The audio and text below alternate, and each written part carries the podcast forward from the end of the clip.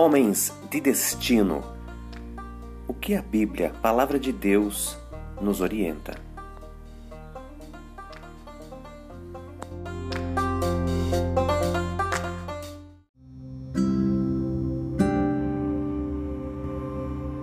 Os valores e prioridades de um homem que teme a Deus. Entre o salmista afirmar no início do Salmo 73, certamente Deus é bom para Israel, e concluir dizendo, para mim, bom é estar perto de Deus, fiz do Senhor o meu refúgio, proclamarei todos os teus feitos.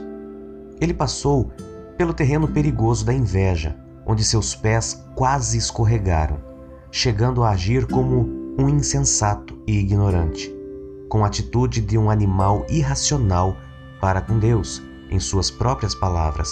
Existiam coisas que ele não entendia, como por exemplo a prosperidade dos ímpios.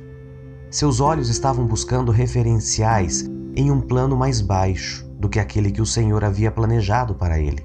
O padrão do reino de Deus é infinitamente mais elevado do que a régua do mundo natural. Quando ele tentou entender tudo isso, a missão ficou complicada, difícil demais para digerir.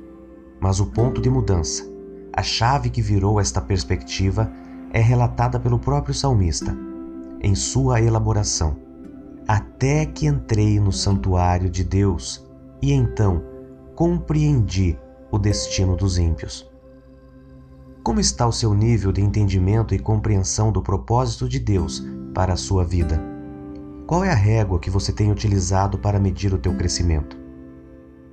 Se existe um solo escorregadio debaixo de seus pés, com assuntos difíceis de entender, entre no santuário de Deus. Esse é o desafio para você hoje. Entrar em um lugar que certamente não vai querer sair mais.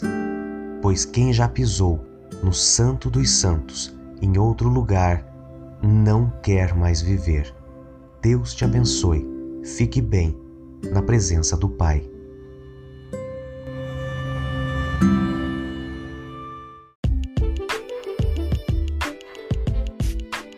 Compartilhe essa mensagem. Seja homem de destino.